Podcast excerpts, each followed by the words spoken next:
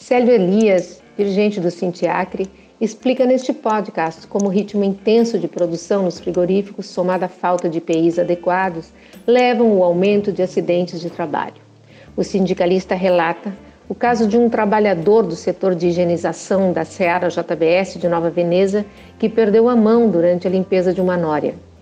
E Célio se pergunta: até quando os trabalhadores e trabalhadoras serão vítimas de uma indústria que antepõe o lucro à saúde e segurança de seus funcionários?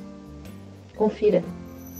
Olá, sou Célio Elias, sou dirigente do Sindicato da Alimentação de Forquilinha e Região no sul do estado de Santa Catarina. Estou aqui para relatar um trágico acidente que envolveu mais um trabalhador da JBS. Esse trabalhador trabalha no setor de higienização, que é a equipe que limpa o frigorífico, que faz toda a higienização desse, do frigorífico.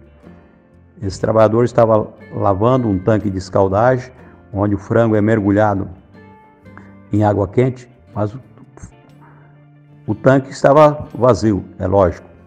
Quando esse trabalhador estava limpando esse tanque, a nória foi ligada por um outro trabalhador e o trabalhador perdeu a sua mão. A nória arrancou, amputou a sua mão.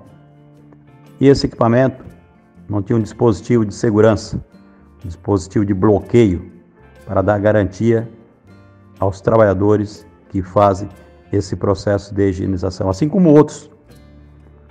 Fizemos reuniões com os trabalhadores no dia seguinte e os trabalhadores nos informaram que vários equipamentos de segurança, vários EPI de proteções estavam inadequados para a realidade do dia a dia.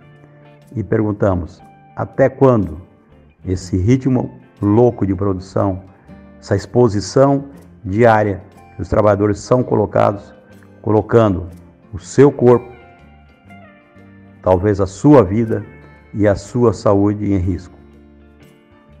Essa é a pergunta que deixamos. Até quando nós teremos que trabalhar nessas condições, aonde a JBS pensa somente no seu lucro, na redução da qualidade dos seus EPIs, mas no aumento enlouquecido para bater recordes e recordes de lucro, como bateu no último trimestre, abril, maio e junho de 2021, comparado com o mesmo período de 2020, a empresa cresce 30% do seu faturamento, ou seja, 4,4 bilhões de reais. E os trabalhadores, o que estão ganhando com isso?